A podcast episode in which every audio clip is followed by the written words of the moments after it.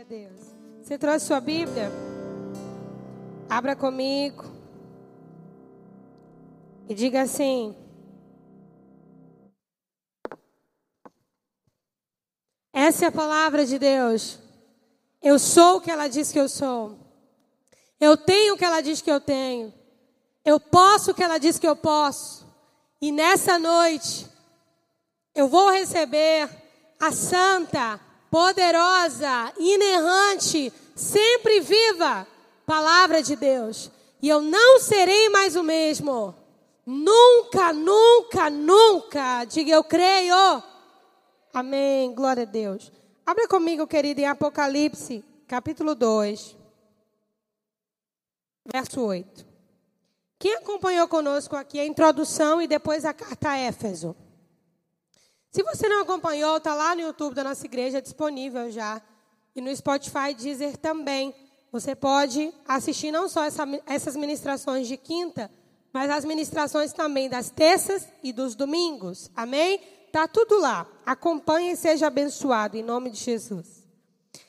Então, Apocalipse 2:8 diz assim: Ao anjo da igreja em Esmirna escreve: estas coisas diz o primeiro e o último, o que esteve morto e tornou a viver.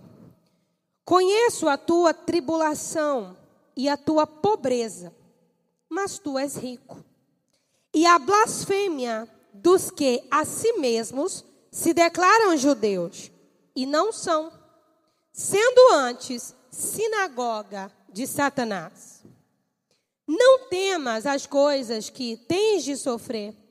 Eis que o diabo está para lançar em prisão alguns de vós, para ser dispostos à prova, e tereis tribulação de dez dias. Ser fiel até a morte, e dar-te-ei a coroa da vida. Quem tem ouvidos, ouça o que o Espírito diz às igrejas. O vencedor, de modo nenhum, sofrerá o dano da segunda morte. Amém? Diga comigo: o vencedor, de modo nenhum, sofrerá o dano da segunda morte. Pode dizer isso de novo? O vencedor, de modo nenhum, sofrerá o dano da segunda morte. Amém? Feche seus olhos. Pai, muito obrigada, Senhor, pela Sua palavra. Ela é vida para nós, ela é o pão que nos alimenta. Ela é a luz que ilumina o nosso caminhar. E nós oramos te pedindo, Senhor, fala conosco nessa noite. Nos dê revelação, entendimento, discernimento. Glorifica o teu nome através da tua palavra. Nós honramos a tua palavra. Nós amamos a tua palavra. E nós te pedimos, Senhor, que fale aos nossos corações. Que saiamos daqui dessa noite mais edificados, mais abençoados e mais parecidos contigo. Em nome de Jesus. Você pode dizer amém? Glória a Deus. Nós estamos estudando a carta. Obrigada, Sou. Nós estamos estudando as sete cartas às sete igrejas da Ásia. Nós já explicamos que eram igrejas contemporâneas a João. Eram sete igrejas que estavam em pontos estratégicos da Ásia Menor, onde o evangelho havia se difundido. Pedro, o apóstolo Pedro, quando escreve as suas cartas, ele também estende algumas delas, das suas epístolas, aos irmãos da Ásia porque toda a Ásia ela foi alcançada pelo evangelho. Não é que toda a Ásia se converteu ao evangelho, mas toda a Ásia conheceu o evangelho. Paulo fez um barulho muito grande e até Pedro reconhece isso depois. E uma das regiões alcançadas é a cidade Esmirna. Esmirna, o significado desse nome é especiaria ou perfume. É uma cidade que estava há 200 anos sendo fiel a Roma. Uma cidade muito bonita, é uma das primeiras cidades a erguer templos a deuses. Era uma cidade bonita, pavimentada, por ser fiel a Roma. Era uma cidade estruturada na medida da tecnologia da época, digamos assim. Então, Esmirna também, tal qual Éfeso, era uma cidade importante da Ásia. Não era qualquer cidadezinha. Essa cidade ela foi destruída anteriormente e ela foi reerguida pelos romanos. E ela era conhecida naquela época como a cidade que morreu e voltou a viver. Jesus, quando se apresenta, para essa igreja, ele se apresenta como aquele sim que esteve morto e voltou a viver.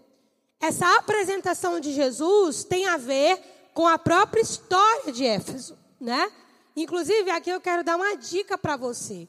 Todas as vezes que você for falar da palavra de Deus para alguém, todas as vezes que você for pregar o evangelho para alguém, se conecte com a história daquela pessoa. Amém? Nós não somos robôs. Nós temos uma história, nós temos uma vivência. E Jesus sempre se conectava, tanto com a história do indivíduo, quanto da história territorial do local. Você vê que com a samaritana, por exemplo, ele fala sobre o passado dela. Tivestes cinco maridos e o que agora tens não é teu, não é? Jesus conectou com a história dela. Ela tinha sede, eu tenho água da vida. Quando Jesus quis corrigir Tiro, Sidom, Corazim, ele corrige dizendo: haverá menos rigor para vocês, menos rigor para Sodoma e Gomorra do que para vocês. Porque foram cidades que se opuseram ao evangelho a receber as boas novas. Então Jesus ele sempre se conectava tanto territorialmente quanto com o indivíduo. E também agora, além de se conectar com o indivíduo de modo pessoal, considerando a história dele, além de se, de, de se identificar territorialmente com o local, ele também se identifica com a igreja, a eclésia. Jesus ele se apresenta como aquele que esteve morto e voltou a viver, não porque aquela igreja não sabia que ele tinha ressuscitado, mas ele quis se conectar com aquela história. Passeando no meio dos candelabros, como nós falamos aqui, Jesus percebeu aquela igreja em grande tribulação. Uma igreja que estava passando muitas dificuldades financeiras, era uma igreja pobre financeiramente. Do ponto de vista humano, eles eram paupérrimos, mas do ponto de vista espiritual, eles eram ricos. Jesus passeando no meio dos candelabros, ele identificou a situação daquela igreja. E não há uma promessa de provisão, não há uma promessa de que ele vai mudar alguma coisa, não há uma promessa de que vai chegar uma bênção para suprir a necessidade financeira daquela igreja. Pelo contrário, Jesus mostra que sabe da situação, está a par daquele sofrimento, mas ele ainda anuncia um sofrimento maior. Ele diz: Satanás vai lançar algum, alguns de vocês na prisão. Vocês serão provados no nível de fé de vocês. Né? Então, uma igreja que sabia passar por tribulação e uma igreja que estava sendo preparada para enfrentar uma tribulação ainda maior. E sabe, irmãos, que existem, existe nas nossas igrejas uma dificuldade de nós aceitarmos tribulação. É claro que ninguém nasceu para sofrer, ninguém quer viver sofrendo. Mas essa teologia humanista e de prosperidade invadiu tanto a nossa cabeça que qualquer dificuldade que nós passamos, nós automaticamente somos levados a crer que algo diferente vai acontecer e não discernirmos a natureza da tribulação. A palavra tribulação aqui, nessa carta Apocalipse, significa pressão que vem de fora. Pressão que vem de fora. Aquela pressão que vinha de fora não era Deus que estava provando aquela igreja, mas Satanás estava provando aquela igreja. E aí eu digo para vocês: Satanás tem poder para isso? Tem. Jesus, quando ele estava orando pelos discípulos, ali nos seus momentos finais, ele falou isso para Pedro. Satanás pediu para peneirar algum de vocês, como se peneira o trigo. Ou seja, Satanás pediu, deixa eu ver se, deixa eu provar eles aqui. E não foi a primeira vez que Satanás fez isso. Ele fez isso com Jó também. Quem lembra da história? E aí Jesus fala para Pedro: Satanás pediu para peneirar vocês. Mas ele olha para Pedro e diz: Mas eu roguei por ti. Ele orou por Pedro. De modo assim, gente, irônico. Era o que mais se demonstrava preparado, mas era o que Jesus via mais fragilizado. Jesus sabia que Pedro seria confrontado se Satanás o peneirasse. O que é que a gente tira de lição aqui? Que toda aprovação, provação eu não me refiro à pressão que vem de dentro, os problemas que a gente procura com as nossas próprias mãos. Sim? Não estou falando disso. Pressão que vem de fora. Diga comigo, pressão que vem de fora. Diga, não é algo que eu causei. Não é algo que eu procurei. Isso aí são os nossos pepinos e nós descascamos, amém, cozinhamos e glória a Deus. São os pepinos que vêm. A... Os pepinos não, gente. A pressão que vem de fora. Os pepinos que vêm de fora é grande, irmão. A pressão que vem de fora. E aqui não era sobre problemas que Pedro gerou sobre ele mesmo, ou dificuldades que os discípulos tinham provocado mas era uma pressão que vinha de fora. Com essa igreja é a mesma coisa. É uma igreja que se mantinha fiel apesar da sua pobreza. É possível que eles, inclusive, empobreceram em doar os seus bens, como os macedônios fizeram. É provável que eles tenham doado os seus bens e então eles diminuíram o seu padrão financeiro. Não há nada escrito sobre isso, mas é possível que isso tenha acontecido, porque a igreja tinha um caráter muito doador naquela época, de compartilhar em todos os sentidos tudo uns com os outros. O fato é que, apesar dessa tribulação, Jesus veio anunciar uma mais difícil ainda. E por causa dessa teologia que foi imposta, entrou nas nossas igrejas, nas nossas canções, nas nossas pregações, nós não somos uma igreja pronta para enfrentar tribulações.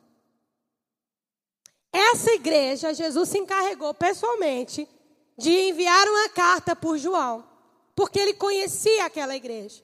E ele disse: Olha, não tenham medo, não tenham medo do que vocês vão sofrer, não tenham medo. Satanás vai vir uma tribulação, perdão, vai vir uma tribulação sobre vocês de dez dias.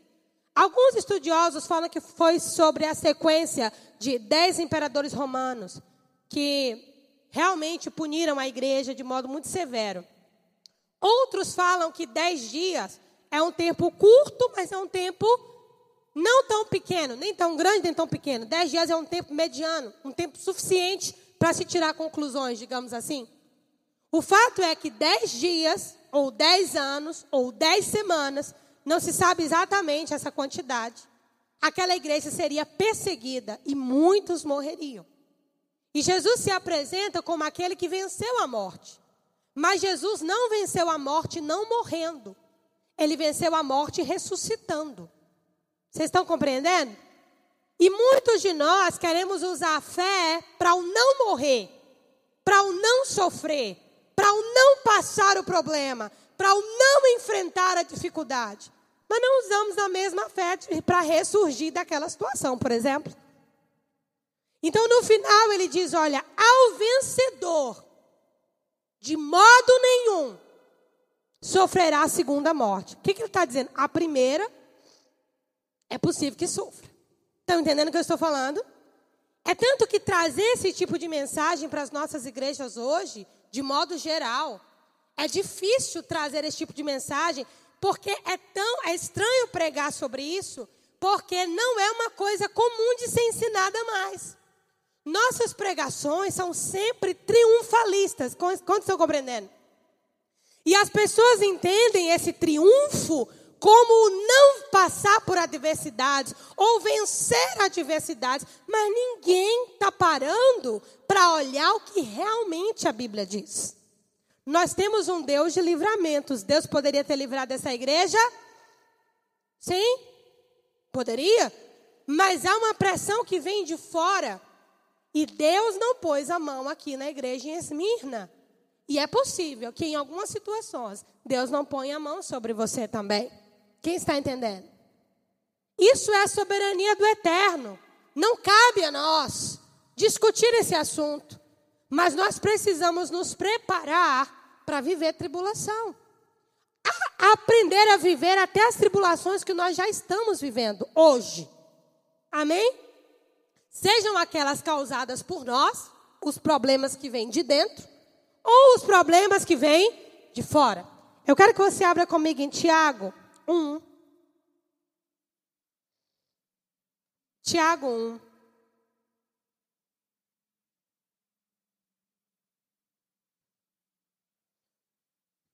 Nós vamos ler a partir do verso.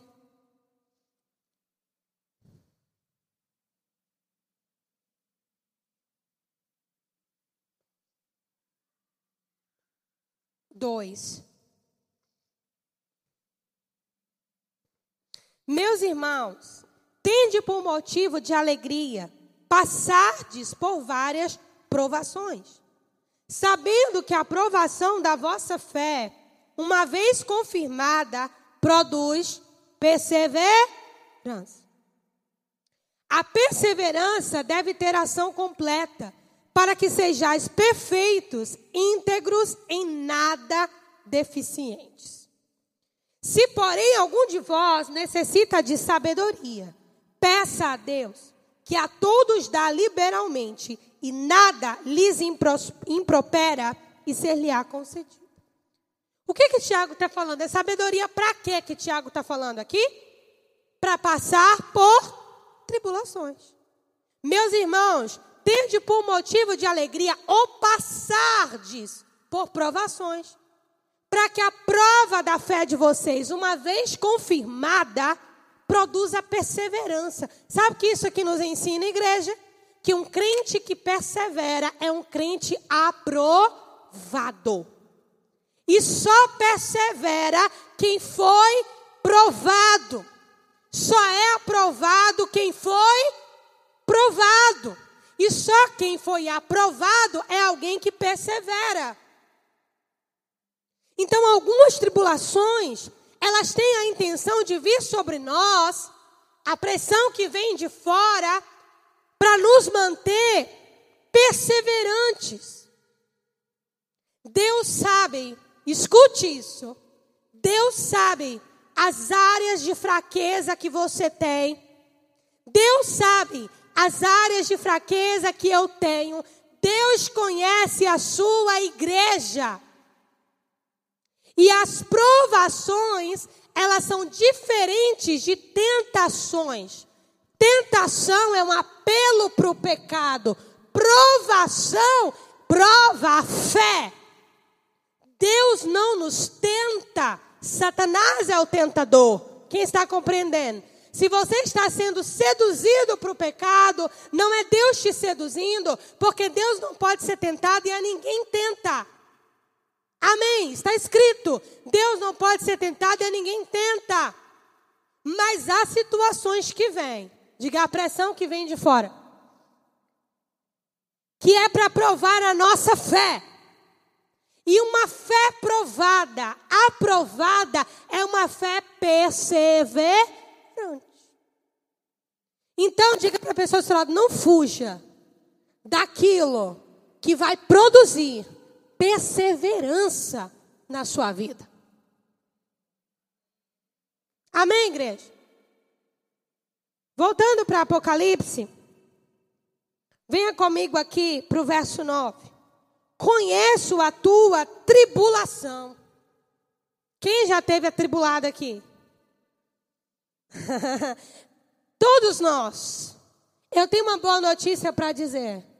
O mesmo Jesus que passeava nos candelabros e conhecia a tribulação da igreja em Esmirna, é o mesmo Jesus que passeia na sua noiva aqui em Aracaju e conhece a sua tribulação.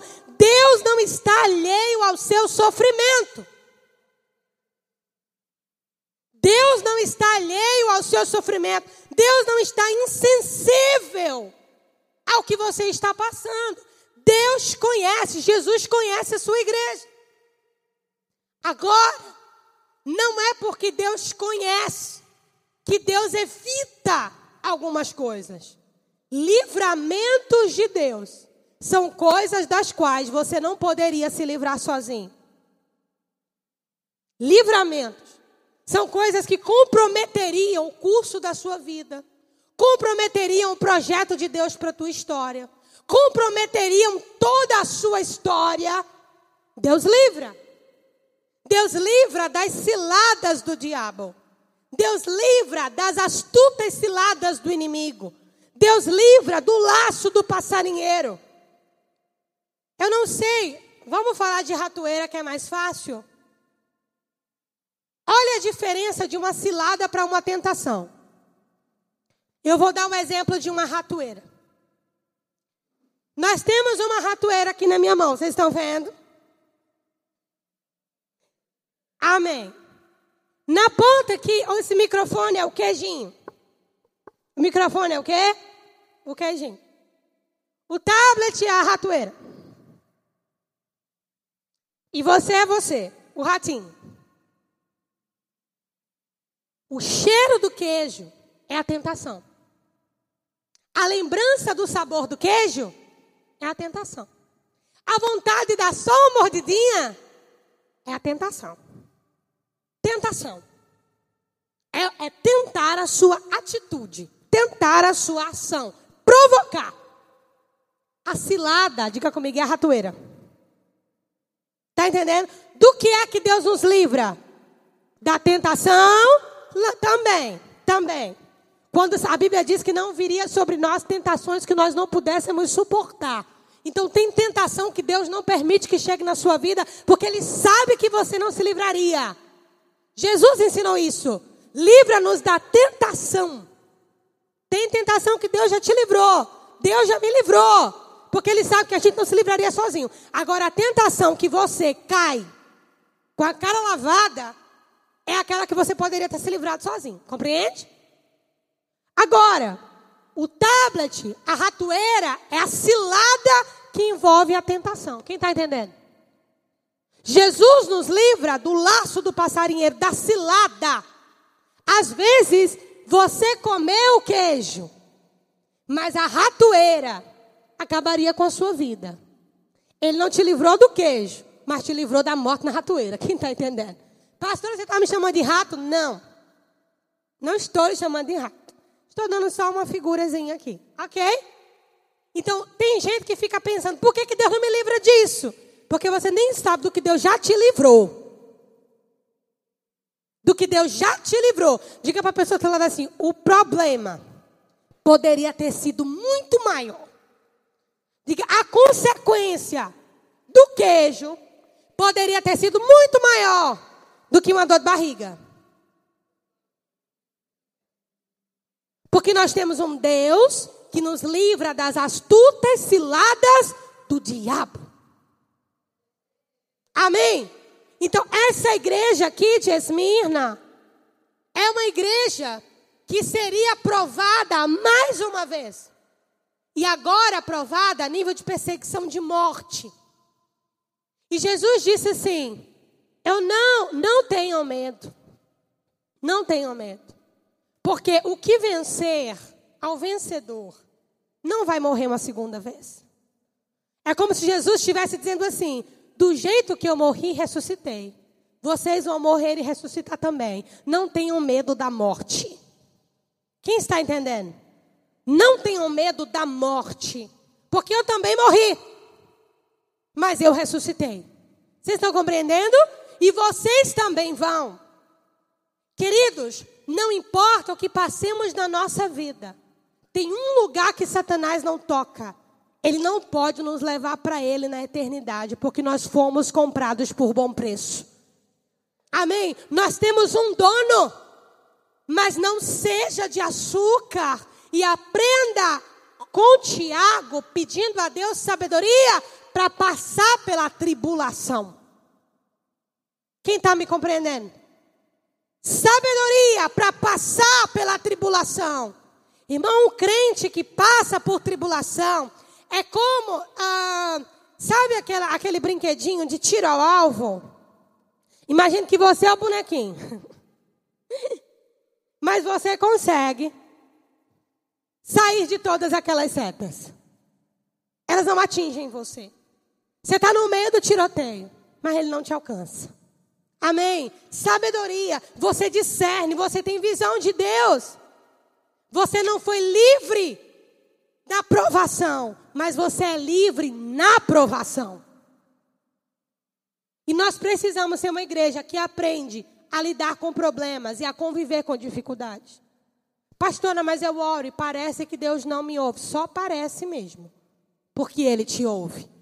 Está escrito que os ouvidos do Senhor não estão tapados para não poder ouvir, nem a sua mão está encolhida para que não possa salvar. Nós temos um Deus que nos ouve sim. Jeremias 33, 3: Clama a mim, eu te responderei, anunciar-te-ei coisas grandes e ocultas que você não conhece. Deus te ouve, Deus te vê, Deus conhece o que se está passando. Mas, mas, isso não significa que nós não passaremos por tribulações nem provações. Amém? Não é que eu e você estamos na mão do inimigo. Não significa isso. Jesus disse que as ovelhas deles estão com ele e o maligno não as arrebata. Não é que você está na mão do maligno, mas a sua fé está sendo posta em prova. Quem está entendendo? Porque o, que te colocou nas mãos de Deus foi a fé. O que, é que Satanás quer roubar de você? Eu vou dizer de novo, viu? O que te colocou nas mãos de Deus, te fez nascer de novo, foi a sua fé. Graça sim, por meio da fé. Então o que é que Satanás quer roubar de você? Guarda a tua fé. Paulo disse isso: completei a minha carreira, guardei a minha fé. Guarde a sua fé. Não importa o que aconteça, não importa que tribulação se levante, não importa quantos dias ela se levante, irmão, seja alguém perseverante, guarde a sua fé. A aprovação de Deus não está em coisas externas. A aprovação de Deus está em alguém que guarda a sua fé. Ao vencedor. Ao vencedor, eu darei a coroa da vida. Jesus chama de vida, porque na verdade o que nós estamos vivendo aqui é o fato de estarmos vivos, porque Ele é a vida. Eu sou o caminho, a verdade é a vida. Há uma vida verdadeira. Jesus disse que nós entraríamos na vida. Se nós vamos entrar na vida, a gente está onde? No que parece ser. Mas toda a carne é como? E toda a glória. Seca-se a erva, cai a flor, mas a palavra do Senhor permanece. Permanece. Então eu sei que é difícil falarmos sobre esse assunto, mas é necessário falarmos sobre esse assunto. Nós, como cristãos, nesse dia, nesses dias mais do que nunca, precisamos aprender a lidar com o não de Deus, a lidarmos com a espera, a lidarmos com a pressão que vem de fora, a tomarmos decisões em Deus e sustentarmos até o fim a sabermos aprender a abrir mão de coisas que Deus não segurou por nós, não aquelas que você soltou com a cara para cima, aquelas que você fez de tudo, mas não conseguiu, porque Deus não permitiu, sim. Aprendamos a discernir a pressão que vem de fora com a pressão que vem de dentro. Pressão que vem de dentro é ansiedade, é algo que nós causamos, é, é desordem na alma. Pressão que vem de fora é Deus permitindo Satanás provar a nossa fé. Amém? E do jeito que Jesus livrou Pedro, quando ele disse: Pedro, eu roguei por ti. Diga comigo assim: a cantada do galo, a olhada de Jesus, poderia ter causado em Pedro o mesmo que causou em Judas. Agora diga assim comigo: mas eu roguei por ti, Pedro. Quem está entendendo? Pedro poderia ter tomado as mesmas atitudes que Judas tomou. Mas Jesus havia rogado por Pedro. Confia que você tem um sumo sacerdote que intercede por você. Jesus sabe o nível que você aguenta, o nível que eu aguento. Jesus sabe até onde suporta, amado, até onde a gente suporta. Ele nos conhece mais do que nós mesmos. Diga assim: ele caminha no meio dos candelabros. Uma outra coisa é a perspectiva de Deus sobre pobreza e riqueza. Jesus olha para uma igreja pobre e diz: Tu és rico. E nós vamos ver uma outra igreja que ele falou lá na frente, que é rica, ele vai dizer: Mas tu é pobre. Por que essa igreja era rica? Diga comigo, porque ela tinha coisas que o dinheiro não comprava. Amém? Ela tinha coisas que o dinheiro não comprava. Quer saber a diferença de riqueza para dinheiro? Quanto vale seus filhos? Negocinho dez vezes? Sem juros? Tem preço, irmão? Não. Não tem. Mas e seu marido? Tô brincando.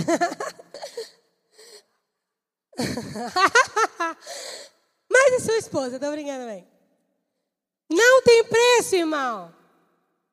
Não tem, viu? Só para reforçar. Querido, mas a sua casa tem um preço? Tem. Seus bens têm um preço? Tem. Essa igreja, diga comigo, ela era rica. Porque ela tinha coisas que o dinheiro não compra. Então, Jesus estava elogiando aquela igreja, Jesus havia de uma perspectiva diferente. Talvez você está orando para Deus mudar coisas e, e, e, coisas na sua história, só que Ele já te vê rico. Você já tem coisas que são inegociáveis. Crente rico é crente que tem coisas que o diabo está de olho, mas o crente não vende. Quem está entendendo? Crente rico é crente que tem coisas que Satanás faria tudo para ter, mas não tem. E não tem como ter. Satanás não tem direito à salvação. Não tem. Satanás não é filho de Deus. Nós somos. Satanás não tem direito à misericórdia. Nós temos. Satanás não teve o filho de Deus que morreu por ele. Nós temos também. Nós temos um Deus que é o nosso Pai amado. Isso não tem preço. E isso é fundamento da vida cristã. Você precisa entender que você tem coisas que não podem ser compradas. Então, tira os olhos um pouco das riquezas naturais. Não é que eu estou dizendo você não trabalhar. Porque a Bíblia diz: aquele que não trabalha, que também não coma. Não é assim? aquele que não trabalha também não coma. Por quê? Porque Jesus, Deus falou lá no Éden que o homem comeria do suor do seu trabalho. Então, se você não quer trabalhar, não come também. Fica de jejum. Não é isso. Não é isso. A questão é que as tuas convicções têm que estar pautadas em algo mais forte. Amém? Naquelas coisas que o diabo não tira de você. Irmãos, o diabo tirou tudo de Jó? Sim ou não? Não. Não tirou. A vida de Jó, ele não tirou. Porque quem que é o dono da vida? Deus. Sabe que lição isso nos dá? Sabe que lição isso nos dá? Que quem decide o início e o fim da nossa história é Deus. A sua vida não está entregue nas mãos do diabo, a menos que você entregue de boa vontade. Mas uma vez que você fez uma aliança com Cristo, não. Não. Diga para a pessoa do lado assim: você é rico. Jesus continua. A blasfêmia dos que a si mesmos se declaram judeus, ou seja, o povo da aliança, e não são, são anti-sinagoga de Satanás. Diga comigo, existe uma diferença de igreja para sinagoga. Igreja é o corpo de Cristo na terra. Sinagoga é um ajuntamento em nome de Deus, mas que o diabo é que manda. É de jeito. Quando Jesus olha para as igrejas aqui na terra, ó, lá de cima, ele sabe quem é sua igreja e quem é sinagoga de Satanás. Não é porque tem o nome igreja ninho dos passarinhos. Espero que não exista nenhuma igreja com esse nome. Igreja ninho dos passarinhos. É possível que a placa diga igreja ninho dos passarinhos. Mas quando Jesus passeia,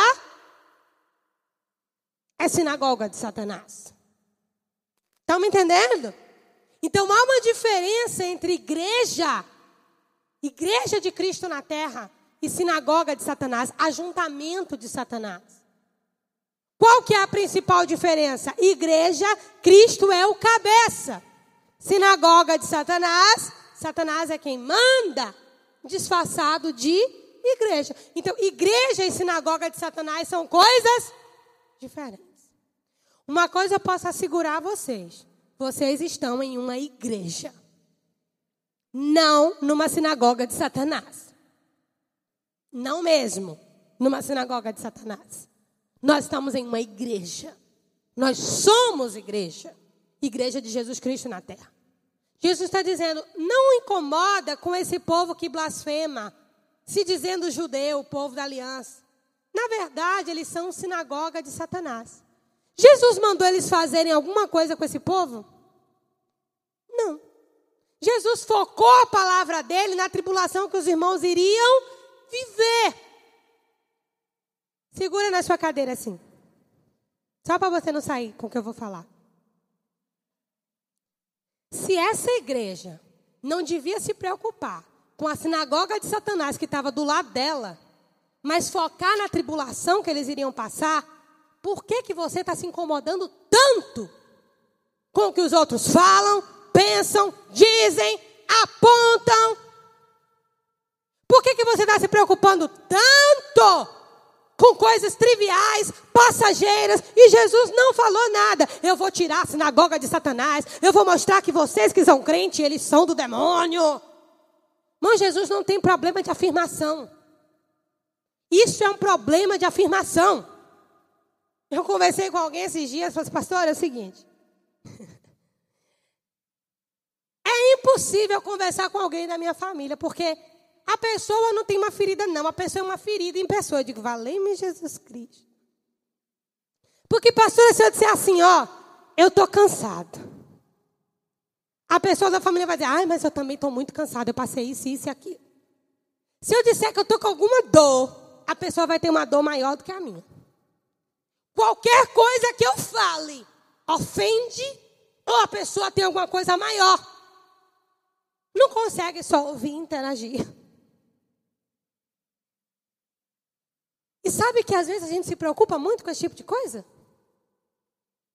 Já teve algumas pessoas aqui na igreja que já vieram me trazer alguns BOs e minha, minha resposta foi: deixa os mortos enterrarem os seus. Tem coisa que não é para você se envolver. Nem todo problema você tem que resolver. Resolva os seus. Deixa o dos outros com os outros. Z-O-T-O. Os outros. E foca nas tuas tribulações. Quem está entendendo? O recado de Jesus para essa igreja foi: essa sinagoga de Satanás aqui, eu quero disputar com vocês. Eles estão dizendo que eles são judeus, o povo da aliança. Isso faria essa igreja que está passando por provação querer provar que eles também eram. Judeus geralmente têm dinheiro, têm posição, principalmente nesse contexto aqui se orgulhavam de ter a bênção de Abraão, se orgulhavam de ser os descendentes de Abraão, Isaac, Jacó, de fazerem parte das doze tribos. Os gentios, tadinhos, vieram de tudo quanto é buraco desse mundo. E esse povo estava lá. Nós somos o povo da aliança. E todo soberbo é sustentado naquilo que possui. Todo soberbo é sustentado naquilo que possui. E essa sinagoga de Satanás estava dentro da igreja de Esmirna. E Jesus não mandou eles fazerem? Diga comigo, porque a aprovação ia chegar. Diga, e na hora da aprovação, dá para saber quem é milho e quem é pipoca. Compreende?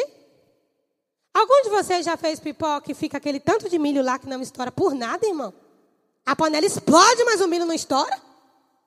Ou é só eu? Esse milho que não estoura é a sinagoga de Satanás.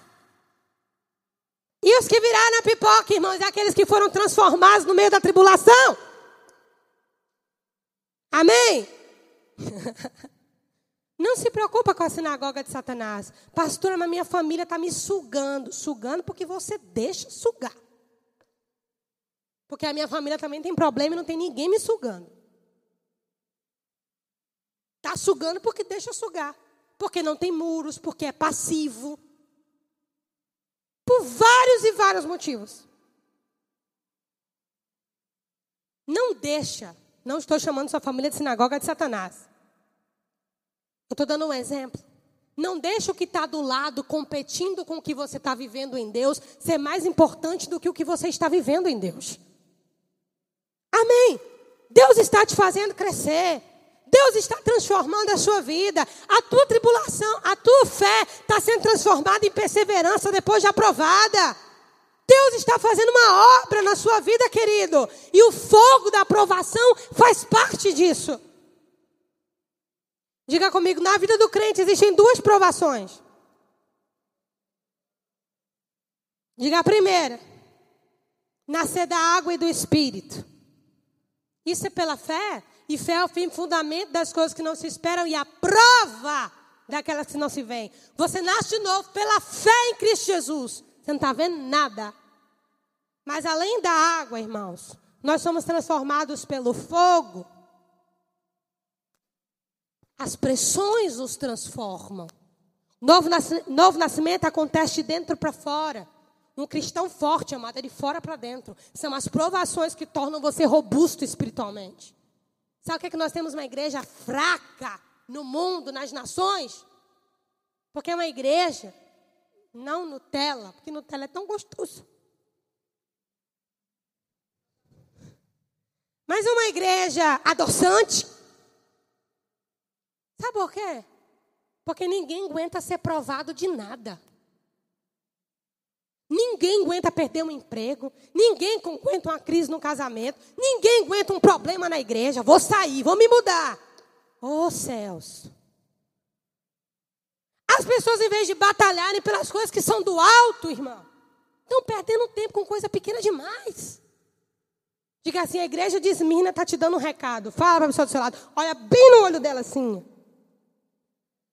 E o recado é o seguinte: diga para ela. Você não está sendo provado até a morte. Então segura a tua onda, guarda a tua fé e vai até o final. Amém, igreja? Estamos terminando. Não temas as coisas que tens de sofrer, porque o diabo está para lançar alguns em prisão, dentre vós, para ser dispostos à prova, e tereis tribulação de dez dias, ser fiel até a morte, da tia a coroa da vida. Pastora, Jesus entregou essa igreja nas mãos do diabo. Não, é que o diabo é que era a fonte do problema. Compreende? Jesus está dando a fonte. É o diabo. Porque, apesar desse termo que o ladrão não vem senão para roubar, matar e destruir, não seja atribuído na essência a Satanás, mas de fato ele trabalha de modo semelhante.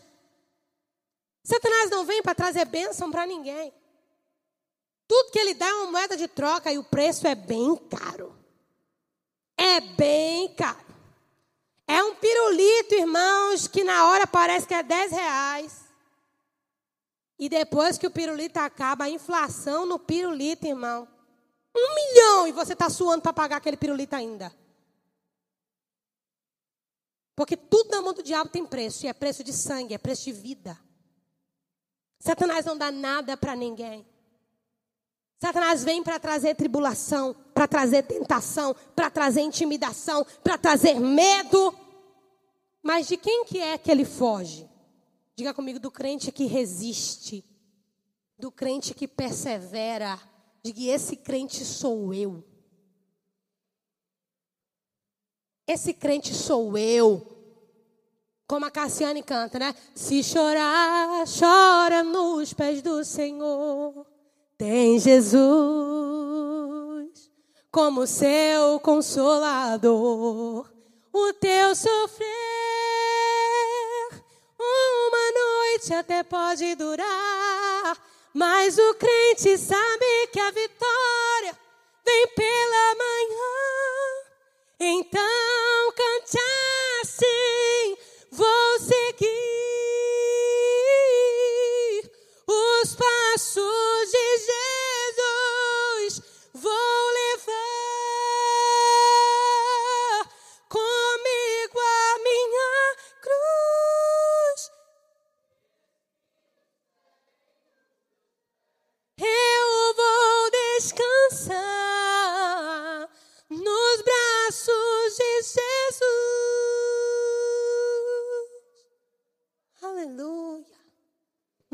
você não chora, diga comigo, é onde você chora.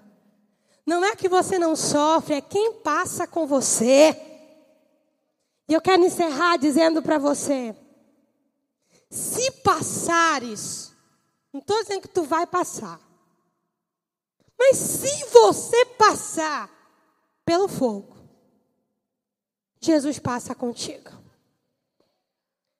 Se você passar pelas águas, não estou dizendo que tu vai passar, mas se tu passar, elas não te submergirão. Porque o Senhor, seu Deus, é poderoso para te livrar. Deus é um Deus de livramento. Davi escreveu: Tu me cercas com alegres cantos de livramento. Você tem alguma coisa para cantar de onde Deus te livrou? Mas aprende, se robustece nessa noite. Deus é um Deus de promessas, sim. Continua sendo. Deus continua sendo um Deus de bênçãos. Deus continua sendo um Deus de milagre. Deus continua sendo um Deus de poder. Mas tem coisa que tu tem que passar. Tem coisa que eu tenho que passar. E se eu tenho que passar, que Ele passe comigo.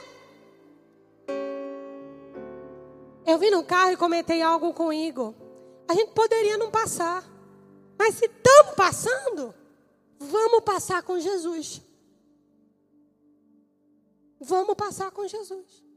Porque diga comigo, minha escolha por Jesus é irreversível. Se coloque de pé. Aleluia.